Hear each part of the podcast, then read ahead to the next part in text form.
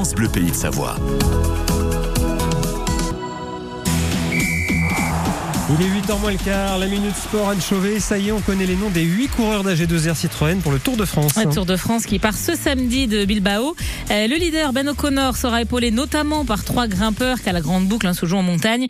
Il y aura donc Félix Gall, Clément Berthet et le haut-savoyard Aurélien Paré-Peintre.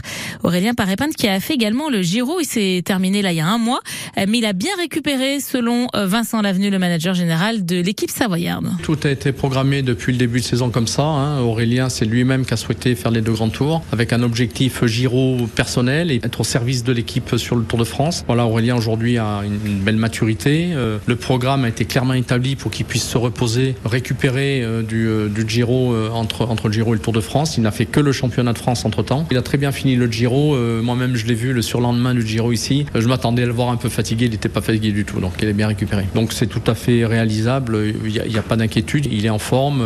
Il a pris sa période de repos. Et je pense qu'il sera tout à fait opérationnel sur le Tour de France. Benoît Cosnefroy, Olivier Nassen, Nance Peter et Stan De Wolf seront aussi au départ de ce Tour de France ce samedi à Bilbao sous les couleurs d'AG2R Citroën. Et puis le Savoyard Simon euh, Guglielmi, lui aussi sera euh, au départ de la grande boucle. Il a été sélectionné par son équipe Arkea Samsic. Et puis on le rappelle, France Bleu, radio officielle, radio partenaire officiel du Tour de France. On sera présent d'ailleurs entre le 14 et le 20 juillet prochain sur les villages de départ et d'arrivée de ce Tour de France. Cette fois, ce sont les joueurs du FCNC qui prennent la parole. Ils ont envoyé une lettre ouverte à la ministre des Sports ainsi qu'aux instances du foot, fédération euh, et ligue. Ils réclament en fait à leur tour bien une Ligue 2 à A21 clubs la saison prochaine, euh, ce qui permettrait ainsi de se maintenir au nom de l'équité sportive selon euh, les joueurs. On vous a mis hein, cette lettre bien évidemment sur francebleu.fr si vous voulez aller la lire. Et en raison, je vous rappelle, du match gagné sur tapis vert par Rodez contre Bordeaux, Annecy se retrouve relégué en national, décision que n'accepte pas le club qui a intenté des recours. En ski, Marie Baucher repart pour une dernière saison et ensuite elle prendra sa retraite. On en parlera avec la skieuse du sport savoyarde multimédaillée juste après le journal de 8 heures puisque Marie Baucher est notre invitée ce matin. C'est la première fois qu'un Français ou une Française réussit un tel exploit. Sophie Lavaux a gravi les 14 sommets de plus de 8000 mètres dans le monde.